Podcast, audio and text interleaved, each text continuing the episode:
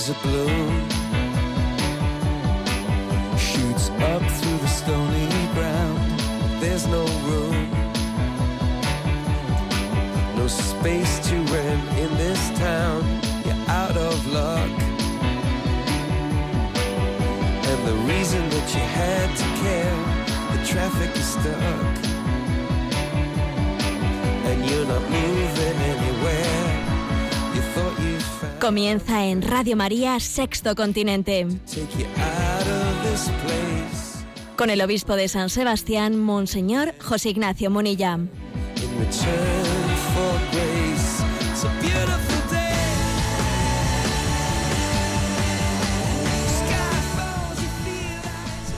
Un cordial saludo a todos los oyentes de Radio María. Un día más, con la gracia del Señor, nos disponemos a realizar este programa de Sexto Continente, así le llamamos, Sexto Continente, que lunes y viernes de 8 a 9 de la mañana realizamos en Radio María. ¿Qué palabra quiero transmitiros en este primer saludo? Bueno, pues cuando se pierde la fe, se eclipsa la razón. Ayer fue un día importante para verlo también en la vida en la vida pública española. Cuando se pierde la fe, se eclipsa la razón. Si se apaga el sol, no brilla la luna. Pues algo así. Fuimos testigos ayer cuando hubo pues unas eh, votaciones importantes eh, en la Asamblea de Madrid eh, referidas a temas antropológicos claves. Los llamados vientres de alquiler, el tema también de la transexualidad, es decir, la comprensión del hombre, la comprensión del ser humano es la que ayer se ponía a votos. La, auténtica crisis en este momento es la crisis antropológica, es decir, el no saber quiénes somos. Claro, si no sabemos de dónde venimos ni a dónde vamos, porque le hemos dado la espalda a la fe y, y al, y al haberle dado la espalda a la fe se ha eclipsado la razón. Si hemos perdido pues el dónde y el de dónde y el a dónde, la crisis ya es antropológica, es ya no saber quiénes somos, ¿no? Y es que, digamos, una correcta antropología, una antropología madura, equilibrada, pues necesita luz, o sea, es siempre jerárquica.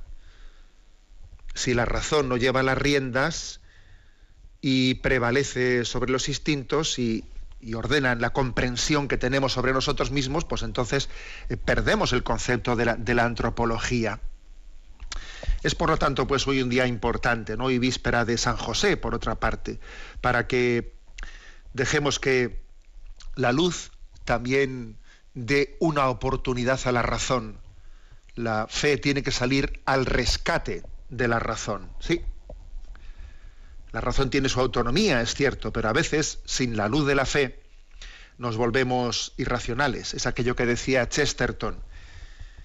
Quitad lo sobrenatural y entonces no os vais a encontrar con lo natural, sino con lo antinatural. Curiosamente, lo sobrenatural está fundando lo natural. Y en esta crisis antropológica tan grande, en este poner a votos que, es la maternidad o, que, o la transexualidad, etcétera, estamos viendo pues, la consecuencia de, de este principio con el que he querido abrir este programa. Cuando se pierde la fe, se, se eclipsa la razón. Bien, esta es el- la entradilla de este programa. Ahora tendremos ocasión de desarrollar este tema. Este programa de Sexto Continente lo realizamos en interacción con los oyentes a través de la cuenta de Twitter arroba obispo Munilla, a través del muro de Facebook que lleva mi nombre personal de José Ignacio Munilla y a través de una cuenta de correo electrónico sextocontinente arroba radiomaria.es. Bueno, pues como decía en esta pequeña entradilla, ayer fue un día un día mm, trascendente porque en la Asamblea de Madrid tuvieron lugar pues, dos, dos votaciones importantes. Por una parte tuvo lugar la, votación sobre el tema de la maternidad subro- subrogada, popularmente conocida como vientres de alquiler. La presidenta de la comunidad autónoma eh, madrileña, Cifuentes, pues proponía también pues, eh, una, una ley para, para el apoyo de una, de una iniciativa que tutelase la maternidad subrogada o los vientres de alquiler. Una propuesta que en principio estaba llamada a salir adelante con los votos del Partido Popular y de Ciudadanos. Pero hubo tres diputados mm, díscolos en el Partido Popular que abortaron ese plan de Cifuentes. Hubo tres diputados del Partido Popular que mm, rompieron la disciplina de partido, como ya vimos que anteriormente ocurrió con el tema de la ley del aborto, solo que en esta ocasión esos tres diputados eh, de la Asamblea de Madrid pues, han terminado por mm, abortar, ¿eh? perdón por el término, por abortar esa ley de, de la maternidad subrogada o de amparo a los vientres de alquiler ya pues digamos Cifuentes, la, la presidenta de Madrid, había anunciado que ahí había disciplina de voto y tendrán su sanción. ¿eh? Estamos hablando de Luis Peral, ex senador y ex consejero de Educación, que desafió la disciplina impuesta y votó en contra. Estamos hablando del alcalde de Alcorcón, David Pérez, y de la ex consejera de Presidencia y Justicia, Regina Plañol. Estos dos últimos se ausentaron del hemiciclo en, el momento de la votación y Luis Perales, bueno, pues votó, votó en contra, ¿no? Eh, pero es verdad que también había habido muchos otros diputados visiblemente incómodos. Pues porque se habían sentido, eh, digamos, obligados, ¿eh? obligados a, ello.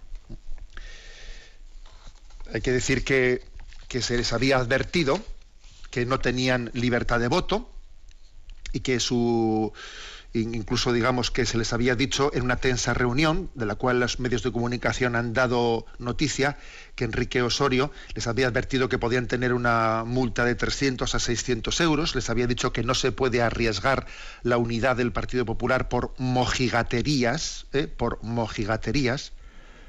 Bueno, que eso no es una cuestión de conciencia, se les había dicho eso de el tema de la maternidad subrogada, y entonces, bueno, pues han, mm, ejercido su, su libertad de conciencia y han roto la disciplina, la disciplina de partido. Ese ha sido un tema, mm, pues bien, bien, digamos, eh, llamativo. Un servidor, la víspera de las, eh, de las elecciones, envió un, un mensaje a las redes sociales que decía ni vientres alquilados, ni violentamente desalojados, ni vientres alquilados, ni violentamente desalojados. Es decir, ni maternidad subrogada, ni aborto. La vida concebida tiene dignidad, la maternidad también. Y hay hubo una serie de asociaciones como Voces en Femenino, Padres por la Libertad, Ecosistema Humano, que hicieron una convocatoria ayer pues ante la Asamblea de Madrid, a la misma hora en que los diputados dentro estaban debatiendo esto, diciendo no a las leyes que permiten comerciar con niños. Las mujeres no tenemos precio, las mujeres no somos vasijas, sí a la dignidad de la mujer. ¿Eh? En esa iniciativa convocada por estas asociaciones ante eh, la Asamblea de Madrid, quisieron reivindicar pues la, la dignidad de la maternidad y la dignidad de la vida. ¿eh? Repito el mensaje enviado a las redes sociales, ni vientres alquilados, ni violentamente desalojados. La vida concebida tiene dignidad, la maternidad también. Este fue un tema ¿eh? de mucha trascendencia. Pero por si fuese poco, todavía hubo otro más. Y es que la Asamblea de Madrid aprobó la ley de transexualidad. Eh, ayer jueves, con los votos a favor del Partido Socialista, de Podemos y de Ciudadanos, con la abstención del Partido Popular, o sea que allí no hubo nadie que se, ¿eh? que se opusiese, sino únicamente hubo la abstención del Partido Popular, la proposición de ley de la transexualidad, ¿eh? en la que se plantean los mecanismos para, ¿eh? pues para la defensa de ese colectivo y del supuesto derecho al cambio de, de sexo. ¿no? Ese texto eh, sale adelante después de que la oposición rechazase el 19 de noviembre el proyecto que había presentado Cristina Cifuentes y ahora lo presenta pues otra ley más radical pues presentada pues por el Partido Socialista, por Podemos y por Ciudadanos. ¿eh? El texto introduce aspectos como la creación de un carnet de identidad transitorio mientras se realiza el proceso de cambio de sexo, ahonda en el tema de los derechos de los menores transexuales, garantiza el acceso a los bancos de óvulos y semen y a las técnicas de reproducción asistida, así como a la congelación de tejido gonadal y células reproductivas para su futura recuperación por personas transexuales. Bueno, un lío, ¿eh? un lío. Y además, a su vez, en el aspecto educativo se incluye, eh, se incluye la introducción de contenidos en el currículum educativo sobre identidad de género y el respeto a la diversidad de los transexuales, que pueden convertirse en asignaturas que todos los niños tendrán que cursar. Se fijan sanciones administrativas para que quien eh, se mueva de la foto, se mueva de la foto.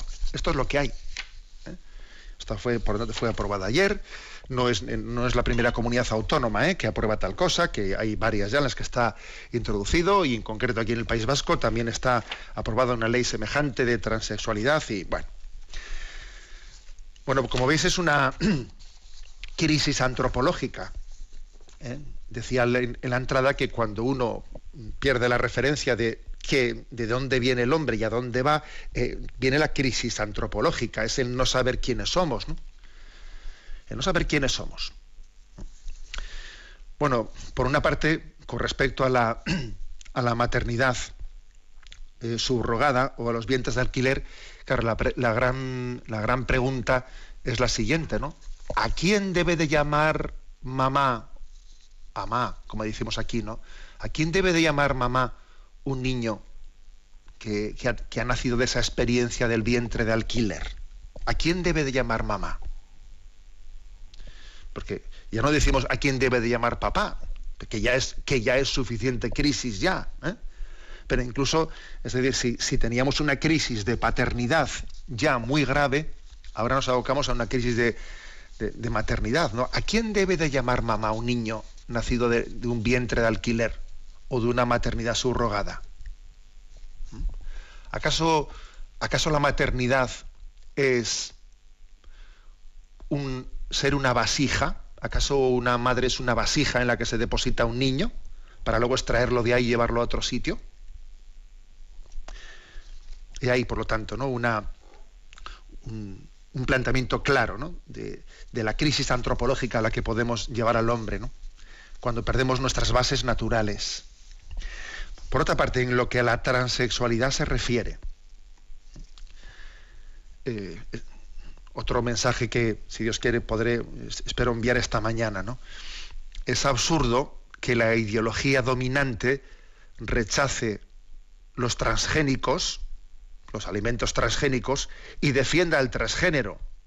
Pero a ver, ¿cómo esta ideología dominante, este pensamiento único tan absurdo, esto, este políticamente incorrecto puede ser tan contradictorio y todo el mundo nos lo tragamos, lo asumimos y nadie dice ni pío, ni pío. ¿Cómo es posible que en nombre de lo políticamente correcto, de esta ideología única dominante, lo progre sea rechazar los transgénicos, los alimentos transgénicos y sin embargo aceptar el transgénero, eh, pues la, la posibilidad de que uno elija su género y cambie de sexo y adelante? ¿Cómo es posible? ¿Cómo es posible que, colemos un mosquito y nos traguemos un camello? ¿Qué diría el Evangelio? En la encíclica Laudato Si, el Papa Francisco aborda esta cuestión con delicadeza, pero con firmeza. ¿eh? Y, de la misma manera que en el punto 120 dice Laudato Si que es incompatible la defensa de la naturaleza con la justificación del aborto y lo dice claramente, no se puede, ¿eh? no se puede pretender ¿no? Pues una, una ecología que defienda la naturaleza y justifique el aborto, o sea, la ecología o es integral o si no es ideología, la ecología o es humana o si no es ideología, en el punto 155 de Laudato Si, frente al tema del, del gender, del transgénero, dice lo siguiente, la aceptación del propio cuerpo como don de Dios es necesaria para acoger y aceptar el mundo entero como regalo del Padre y casa común. Mientras una lógica de dominio sobre el propio cuerpo se transforma en una lógica a veces sutil de dominio sobre la creación. Aprender a, recibir el propio cuerpo, a cuidarlo y a respetar sus significados es esencial para una verdadera ecología humana. También la valoración del propio cuerpo en su feminidad o masculinidad es necesaria para reconocerse a sí mismo en el encuentro con el diferente. He aquí un párrafo de Laudato Si que ha pasado desapercibido, que los medios de comunicación le han puesto eh, pues una sordina absoluta, no interesa eh, comunicar, transmitir que el Papa eh, ha, querido, ha, afirmado esto con contundencia en su encíclica Laudato Si, no interesa, esto se silencia, se pone una sordina a un mensaje tan claro tan claro. Hay también una manipulación muy evidente, muy clara, lo hemos dicho más de una vez, en el pontificado del Papa Francisco, en el que los medios de comunicación eh, subrayan una cosa, sacándola de contexto, silencian lo que no les interesa. Es una manipulación de signo distinto a la que tuvo lugar con nuestro Papa emérito, el Papa Benedicto XVI, pero, pero manipulación al fin y al cabo. ¿eh? Fijaros pues cómo en este, en este texto, número 155 de Laudato Si, que lo podéis buscar fácilmente en internet, cómo se habla de la aceptación, o sea, es decir, de, la propia corporalidad, de la masculinidad, de la feminidad, que es importante, ¿no? Eh, aceptar la naturaleza, aceptarla, no, entrando en una lógica de dominio de dominio sobre el propio cuerpo, que yo ahora voy a cambiar de sexo, ¿no? Porque en el fondo es, dice el Papa, con pretender tener como un dominio sobre la creación, de la cual yo no soy dueño, no soy dueño de la creación, soy depositario ¿eh? de ella. Entonces, aprender a recibir el propio cuerpo, a cuidarlo, a respetar sus significados, es esencial para la ecología humana, para la ecología integral. Bueno, pues como veis, un día, un día este, pues importante, porque en, el, en él se ha manifestado, aunque ha tenido lugar en la Asamblea de Madrid, ojo, estamos a nivel de a nivel de las comunidades autónomas en España, pues se, está como eh, abordando, para empezar, abordando cuestiones a nivel de, de comunidades autónomas que no sé si, o sea, no sé si es normal que haya que por comunidades autónomas haya legislaciones diferentes sobre sobre el tema de los vientres de alquiler, sobre el tema del transgénero, ya solamente eso ya me parece absurdo, ¿no? Que de una comunidad autónoma a la otra la concepción antropológica del hombre pueda cambiar. A ver, estoy en Castilla-La Mancha. ¿Aquí qué se entiende por ser hombre y por ser mujer? Anda, he pasado a Castilla-León. ¿Aquí qué se entiende por ser hombre y por ser mujer? Vamos, solamente eso ya es absurdo. ¿eh? Que la concepción antropológica pueda cambiar con la frontera de una comunidad autónoma es absurdo. Pero es que el problema no es tanto de circunscripción política, sino el problema es de aceptación de la realidad, de la propia ley, de la propia naturaleza. Repito, ¿no? Lo que decíamos al comienzo, cuando se pierde la fe, se eclipsa la razón. Se eclipsa la razón. ¿eh? Vamos a también a, hacer un voto de confianza en el hombre, en la mujer, en el ser humano aunque vengan ideologías, ¿no? Y vengan ideologías que pongan en cuestión la identidad, eh, que pongan en vocación la vocación del ser humano, pues reafirmamos ¿no? que nuestra fe en Dios nos lleva a tener eh, fe en el ser humano. Y en medio de esta crisis antropológica nos comprometemos con la afirmación de, de que el hombre, el hombre ha encontrado su identidad desde la vocación al amor para la que Dios le creó, en esa complementariedad de hombre y mujer los creó, ¿eh? para que prolongasen ¿no? esa vocación al amor, a la transmisión, a la fecundidad por la que Dios nos ha creado. Bueno, ¿sabéis lo que os digo? Que mañana es San José. Mañana 19 de marzo es San José y vamos a encomendarle a él pues esta crisis de la antropología, vamos a encomendársela especialmente. Vamos a escuchar ahora un himno a San José, de, el autor es Toño Casado. Os leo la, la letra. Manos en el taller que trabajan sembrando un nuevo reino, manos fuertes que saben defender familia en Nazaret, hogar de carpintero, manos para enseñar que a Jesús se llega por dos maderos, manos limpias que saben perdonar y a una madre cuidar, manos de hombre bueno. Danos tú, San José, tu valor y tu esfuerzo. Danos llenas de fe para hacer de Dios el reino, para hacer un mundo nuevo. Manos para soñar, escuchando al Señor en nuestros sueños, manos fuertes que saben aguantar, desiertos, sequedad en un pueblo extranjero, manos de San José, que a Jesús le enseñan a ser maestro, manos limpias en manos de María, familia y alegría, que hacen vivir ya el cielo. Danos tú, San José, tu valor y tu esfuerzo, manos llenas de fe, para hacer de Dios el reino, para hacer el mundo nuevo. Vamos a comenzar ya a vivir esta solemnidad de San José desde su víspera. Himno de San José.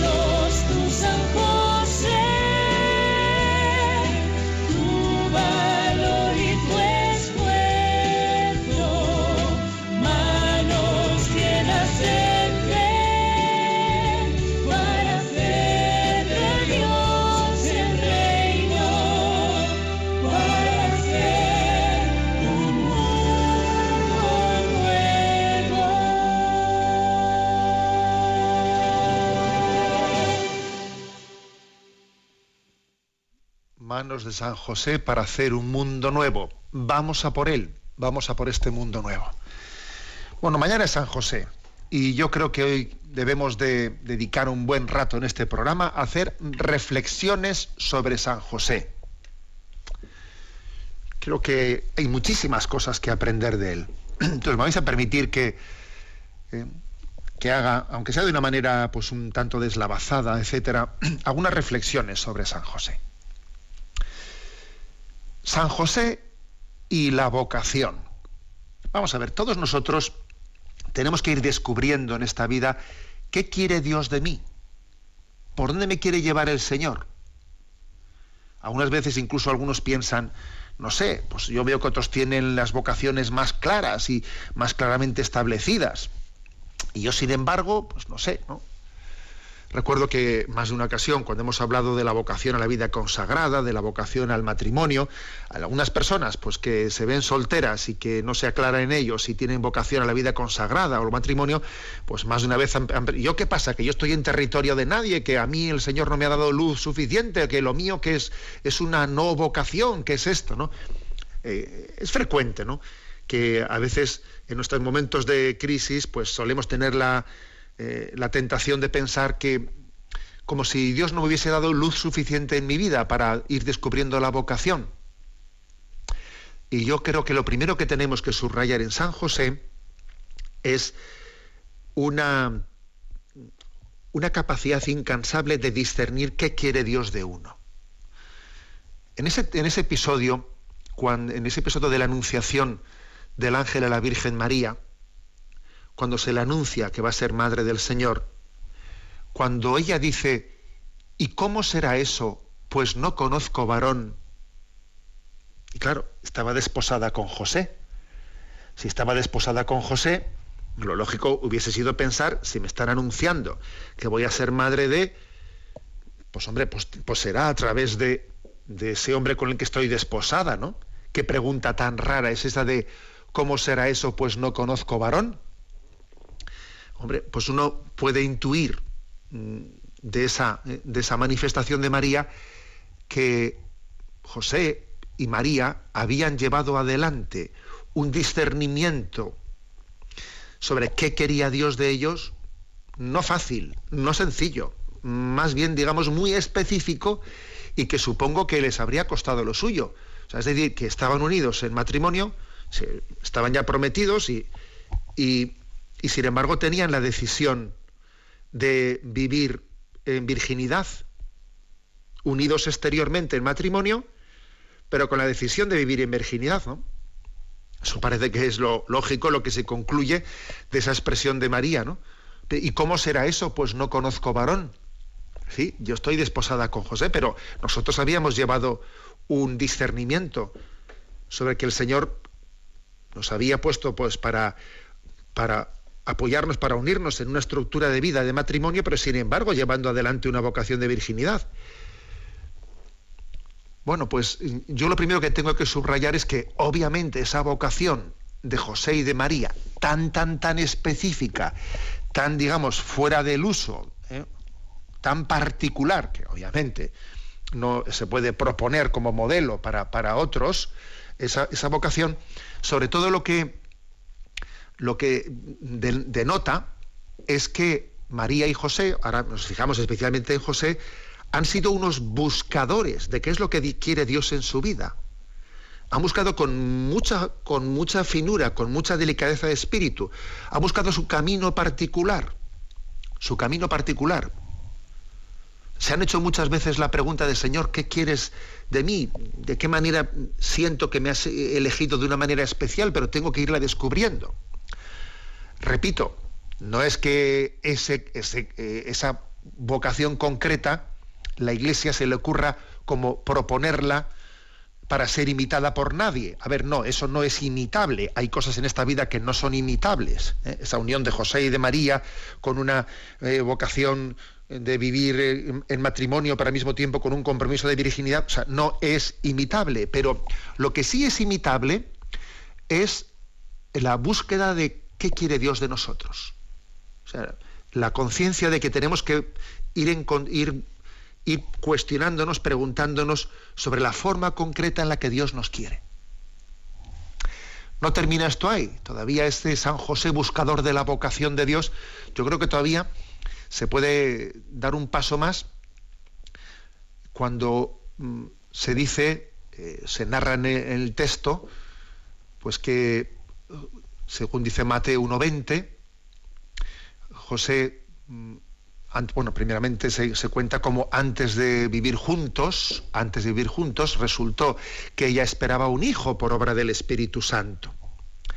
Entonces, José pensó, José pensó en apartarse, en no denunciar a su mujer, en apartarse y decir, yo aquí, mm, yo aquí estoy sobrando, ¿no? Y entonces en Mateo 1.20 se narra que José, estando en sueños, tuvo un anuncio del ángel que le dijo, José, hijo de David, no tengas reparo, no temas en tomar contigo a María como esposa.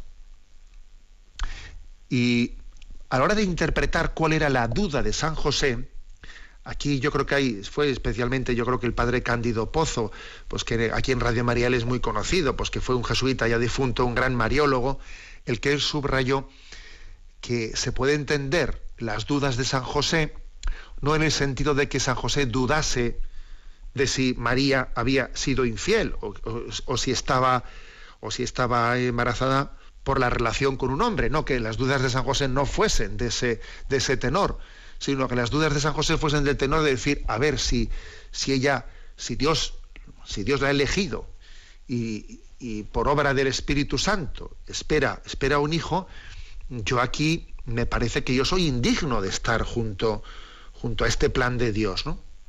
Entonces pienso que tengo que retirarme, pienso que yo soy indigno de, de ser el padre, de ejercer de padre, ¿no? De esta criatura. Entonces, digamos que la, desde esta perspectiva, desde esta comprensión de qué, cuál, cuál fue la duda de San José, la traducción correcta sería, el ángel le dice a José, José, hijo de David, no, no temas en tomar contigo a María, tu esposa, porque es verdad lo que ha sido engendrado en ella sobra del Espíritu Santo, pero dará a luz un hijo y tú le pondrás por nombre Jesús, porque él salvará a su pueblo de sus pecados. Es como diciendo, tú aquí no sobras, estaba en el plan de Dios que tú tenías que estar aquí.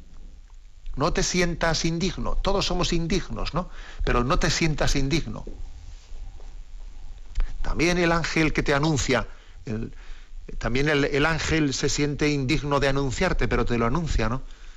Es decir, que el anuncio del ángel a José no tiene como objeto comunicarle que el niño es concebido por, por obra del Espíritu Santo, sino confiarle, que eso ya lo sabía José, sino confiarle que Dios le quiere junto a María y junto a ese niño como esposo y como padre en ese designio te quiere en esa forma especial de esponsalidad y en esa forma especial de paternidad. O sea que, de nuevo aquí se subraya como José el que busca la vocación, el que busca de qué manera concreta, de qué manera concreta me quiere el Señor en esta vida. Es una perspectiva en la que quizás no, no, no nos acercamos a, a enamorarnos de José como el buscador de, la vocación. La vocación uno no la tiene clara desde el minuto cero, sino que según va andando se va iluminando. Y además existe lo que se llama la vocación dentro de la vocación. La vocación se va aclarando poco a poco. Esto es como de la, ley del embudo, que me habéis escuchado más de una vez, la ley del embudo. Eh, pues uno echa el vino y primeramente, claro, no entra directamente desde la garrafa, no entra en la botella directamente el vino, sino que primero entra en el embudo, que, es mucho más ancho por una parte, ¿no? Y entonces va dando vueltas, va dando vueltas y poco a poco va dando vueltas y, termina finalmente por entrar en la botella. Pero, digamos, va desde lo más amplio a lo más, a lo más concreto. Pero primero, primero necesitaba un, un ámbito más amplio en el que uno discerniese lo que Dios va queriendo de él y luego ya según va caminando lo va clarificando, lo va clarificando, va descubriendo cuál es la vocación dentro de la vocación hasta que finalmente entra en la botella, ¿no? Esto es un poco la ley del embudo. También se puede esto aplicar para la clarificación de la de la propia vocación, no caigamos en la tentación de uno pretender tener claro desde el, desde el minuto primero todo, no. Otro aspecto importante también, otro aspecto complementario en, en esta figura de San José. Eh, San José y la comunicación espiritual. ¿A qué me refiero? Pues me refiero a que desde esta perspectiva que os he, dado de cómo interpretar la duda de San José, es bien, es verdad que la Iglesia no se ha pronunciado, digamos, sobre cómo eh, entender las dudas de San José, eh, y que es legítima también la interpretación que la duda de San José consistía en que él dudase de cómo es posible que mm, de, quién había quedado eh, embarazada María, ¿no? de quién había quedado encinta. Pero yo creo que también es perfectamente legítima y muy coherente el hecho de que José no dudase, no dudase de que, de que estaba encinta por obra del Espíritu Santo. ¿Mm? No dudase de ello. ¿Por qué? Pues porque en el matrimonio de José y de María habría una gran comunicación espiritual, una gran comunicación espiritual. De hecho, fíjate qué grado de comunicación tan grande habían tenido que tener entre ellos, pues para ir descubriendo el que Dios les quería en esa, en, esa vocación matrimonial, pero al mismo tiempo con ese, con ese compromiso de vida virginal. ¿Cuánto habían tenido que hablar entre ellos para, para llegar a, a, entender de que Dios les quería, ¿no? Por ese camino tan particular.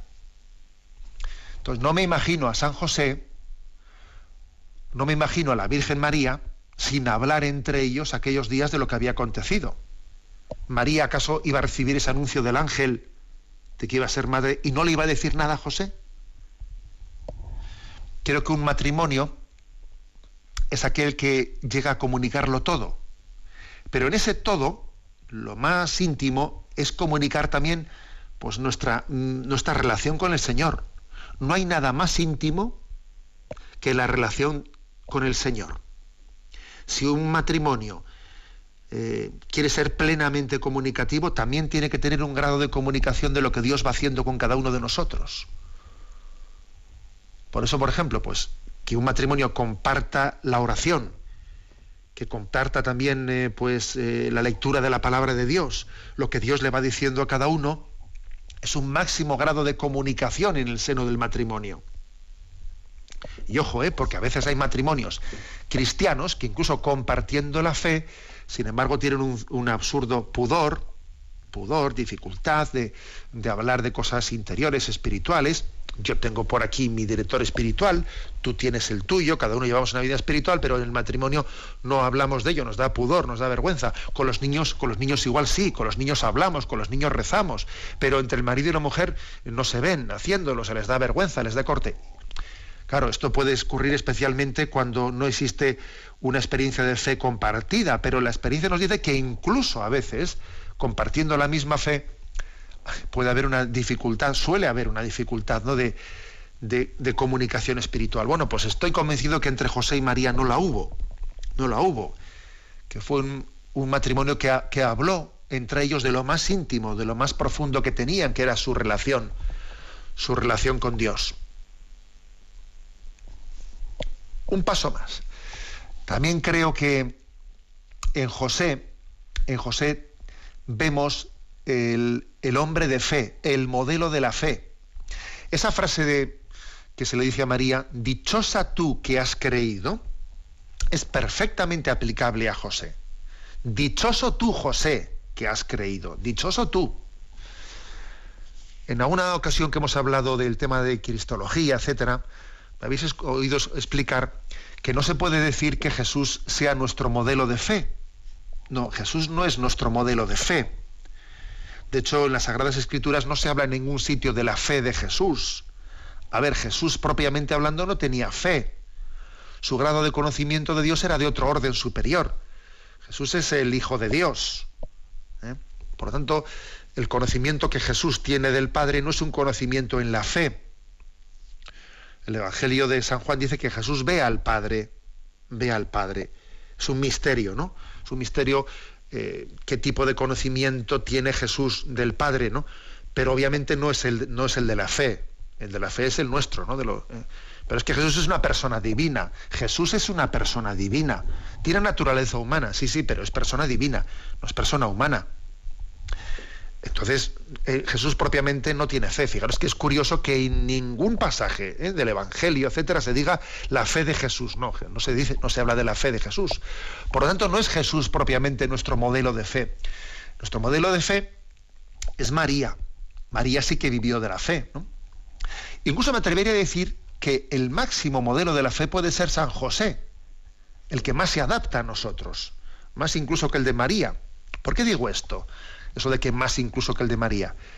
Bueno, porque María da fe a lo que el ángel le ha anunciado, da fe, pero es que José, José está dando fe a lo que le María, a lo que María le comunica que el ángel le ha comunicado. O sea, es decir, que José da fe recibiendo un testimonio de otro ser humano, de otra persona. Da fe al testimonio de otra persona. Que ese es nuestro caso. Porque nosotros, no, para nosotros tener fe, no es dar fe a lo que un ángel nos ha... A ver, a nosotros no se nos ha comunicado un ángel, sino que ha sido la, la iglesia, la madre iglesia, la que nos ha transmitido la revelación. Y damos fe, damos fe a esa transmisión de, del mensaje a través del testimonio de la iglesia. Y eso, y eso es, lo que es lo que hace José, que no, da fe a lo que el ángel, da, fe a lo que el ángel le comunicó a María, pero que él, que él se lo ha escuchado a María, no se lo ha escuchado al ángel, ¿no? Bueno, pues, pues sí. Eh, creo que en este sentido propiamente José es nuestro modelo de fe. Es verdad que él también tiene su comunicación directa con Dios y, también recibe ese sueño, pero es verdad que la comunicación determinante eh, es la que ha recibido María, ¿no? Y él da fe al testimonio de María, como nosotros damos fe al testimonio de los apóstoles que han sido testigos del resucitado. Lo que José recibe ya es en sueños, ya es de otro nivel, otro nivel, ¿no? Por eso mm, José es modelo de nuestra fe. Él aceptó como verdad proveniente de Dios lo que María eh, había experimentado en la Anunciación. También me parece importante que subrayemos en San José otro aspecto. Eh, San José custodio del Redentor. La palabra custodio del Redentor, por cierto, es el título que en su tiempo San Juan Pablo II dio a una exhortación apostólica sobre San José, en la que escribió, la tituló Custodio del Redentor. Y yo creo que San José, aparte de estos aspectos anteriores que he dicho, también ilumina, permitidme la expresión, la espiritualidad del guardaespaldas. ¿A qué me refiero yo con la espiritualidad del guardaespaldas? yo sí creo que San José ilumina la, ¿eh? la espiritualidad de nuestra, nuestra vocación también a ser guardaespaldas. Recuerdo que siendo jovencillo, siendo un adolescente, hubo un momento así en mi vida, ¿no? esos en los que mm, tuve así como el deseo de yo de mayor quiero ser guardia suizo. Yo quiero ser guardia suizo. ¿Eh? Porque me parecía, bueno, ¿yo qué puedo hacer en esta vida así que de provecho? de provecho. Bueno, pues, pues cuidar del Papa, ¿no? Vamos a ser un soldado del Papa, yo quiero ser guardia suizo. Bueno, ahora me acuerdo de eso y me, río un poco, pero, mm, pero tiene, su, tiene su qué esto de la espiritualidad del guardaespaldas. Porque tenemos que ir descubriendo que en momentos concretos de nuestra vida, ¿no? Vamos descubriendo que Dios nos quería, Dios nos ha querido en un sitio determinado, en un lugar determinado, pues mira, nos ha querido pues no para que nosotros ¿no? tengamos que ser el que, el que lleve la voz cantante, sino que muchas veces el mayor servicio que podemos hacer es desde la sombra, guardando las espaldas. Porque para que algo funcione, pues hace falta que mucha gente guarde las espaldas. Y para que un equipo funcione, pues no vale que, que todo el mundo quiera ser delantero centro. Pues no. Hace falta defensas y hace falta medios, y hace falta, pues eso, y hace falta, pues, el encargado de la limpieza. Señor, yo quiero ser, yo quiero ser el encargado de la limpieza de tu equipo. Quiero ser el de seguridad, quiero ser el guardaespaldas. Yo quiero ser el guardaespaldas del equipo de Jesús.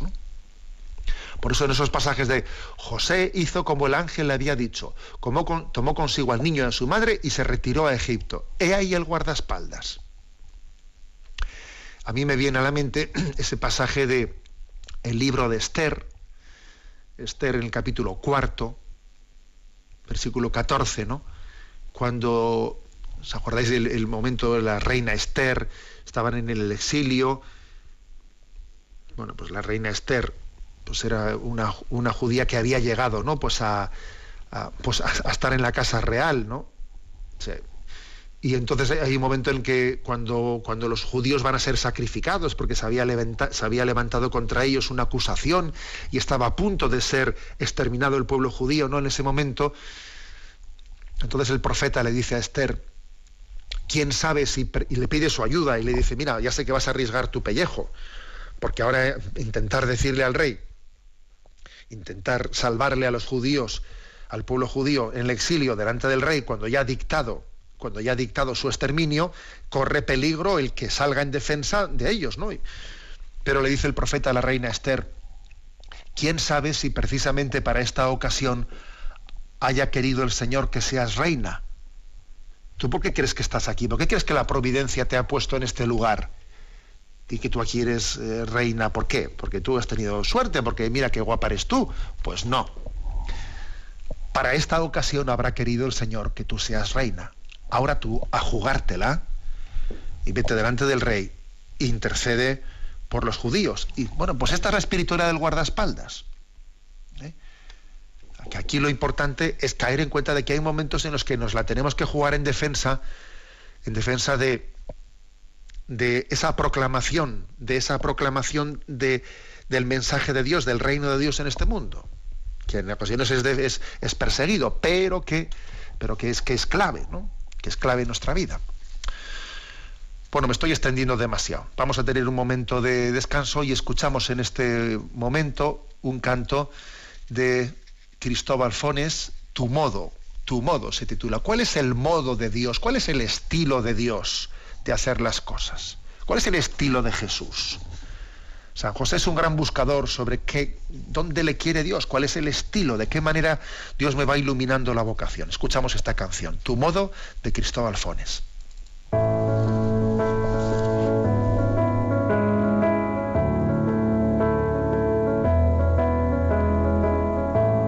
Jesús al contemplar en tu vida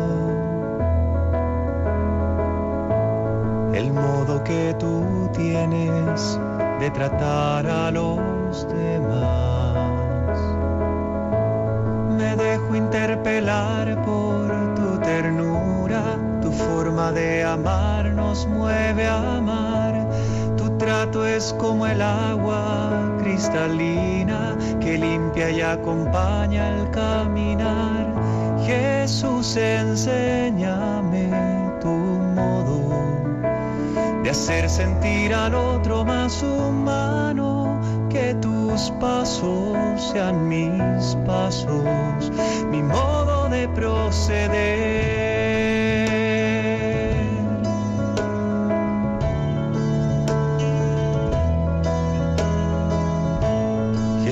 hazme sentir con tus sentimientos, mirar con tu mirada, comprometer mi acción, donarme hasta la muerte por el reino, defender la vida hasta la cruz, amar a cada uno como amigo y en la oscuridad llevar tu luz. Jesús, enséñame hacer sentir al otro más humano, que tus pasos sean mis pasos, mi modo de proceder.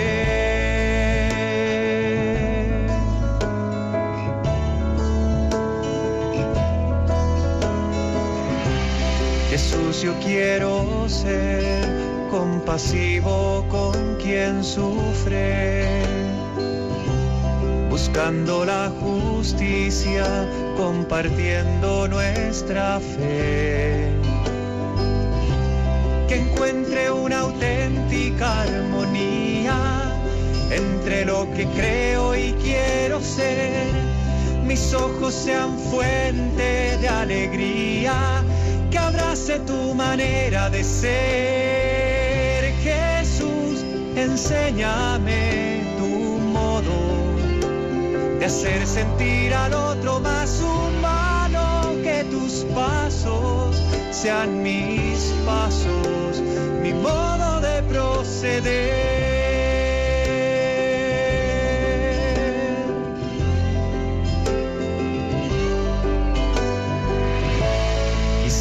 conocerte, Jesús tal como eres.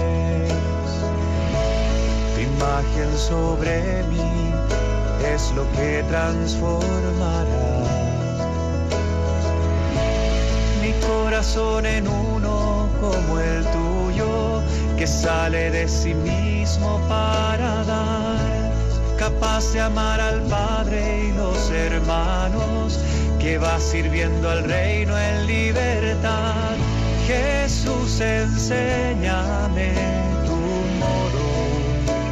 hacer sentir al otro más humano, que tus pasos sean mis pasos, mi modo de proceder.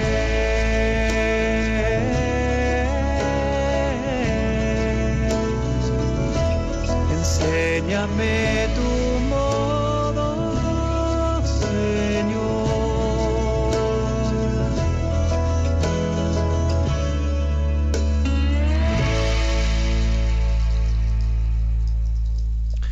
Bueno, estamos en la víspera de San José y nos estamos dejando en medio de nuestra crisis antropológica iluminar por él,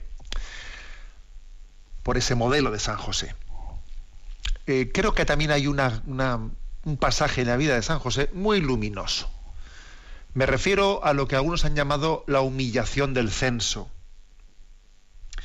San José había hecho de guardaespaldas, especialmente toda la vida, ¿no? Pero especialmente en esa huida a Egipto. Pero claro, luego, llega, el, llega el momento, ese otro pasaje distinto, que es el de, bueno, es previo obviamente, ¿no? Anterior al de la huida a Egipto. Ese momento que parece un poco de humillación de, de haber ido a, a, a Belén, y claro, en Belén van a su pueblo natal para inscribirse porque él era de la estirpe de David y bueno, pues es que él hubiese deseado, es de suponer, ¿no? Que hubiese deseado pues que María yendo a su pueblo, a su lugar a su lugar natal, donde él tenía sus familiares, pues hubiese tenido una una acogida digna, ¿no? Es que fíjate, el Señor me ha, me ha elegido para ser guardaespaldas y llego yo a Belén, a mi lugar, y en vez de poderle ofrecer a, pues a, a María y a José pues un sitio digno para nacer, es que no hay sitio en la posada, nadie nos abre la puerta, fíjate tú qué, qué humillación, ¿no? Bueno, pues es que yo creo que aquí hay un pasaje muy importante también de la vida. Es un eh, San José es un guardaespaldas en el que el Señor le llama a guardar lo esencial y a, vivir también pues esa vocación a, ser guardador de las custodio de las esencias, pues también en medio de, de una gran pobreza y austeridad. San José se sintió humillado. Pues yo tengo una teoría, y es que solo se sienten humillados los que no son humildes.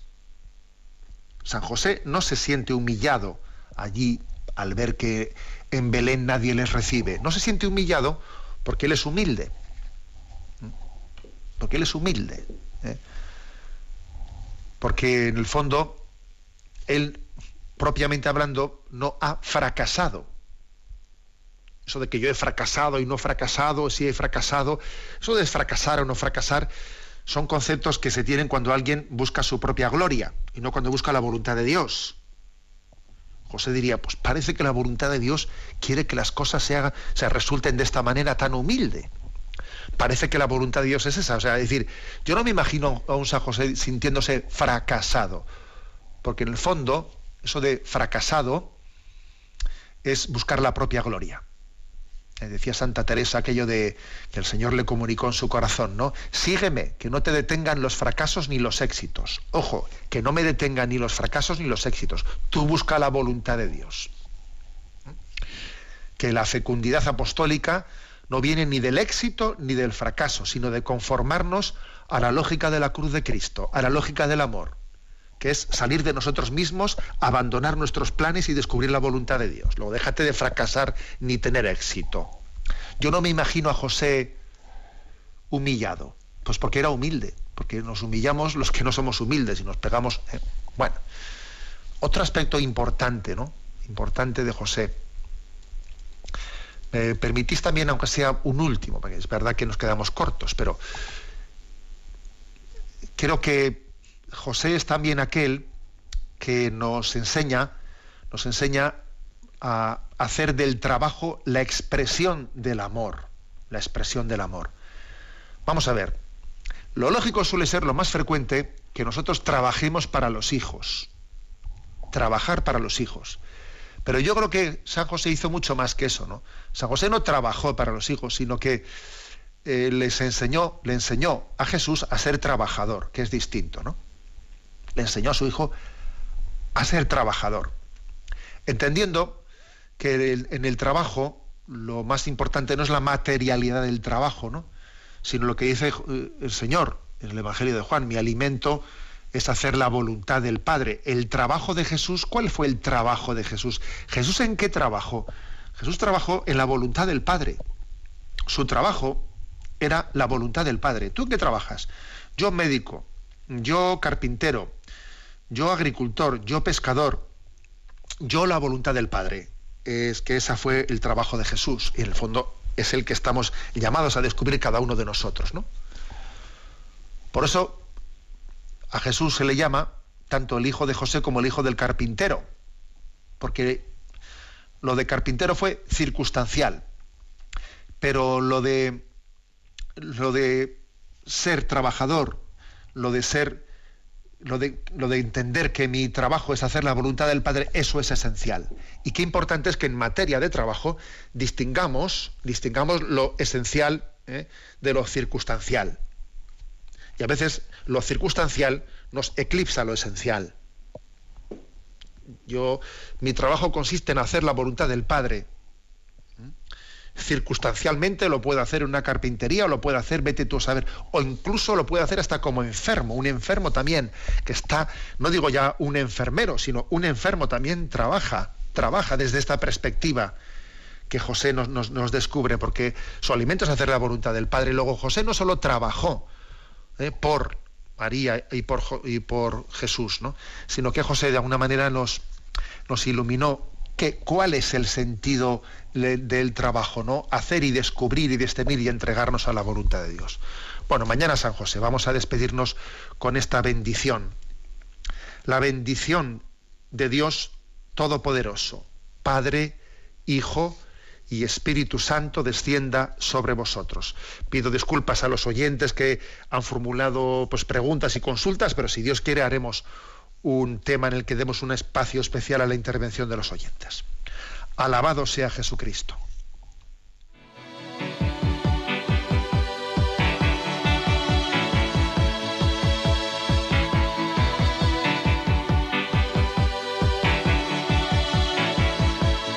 Is a bloom, shoots up through the stony ground. There's no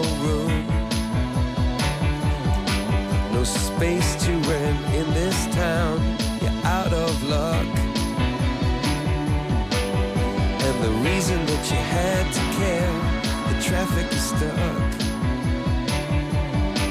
And you're not moving anywhere. You thought you found a friend. Han escuchado en Radio María Sexto Continente, un programa dirigido por el obispo de San Sebastián, Monseñor José Ignacio Monilla.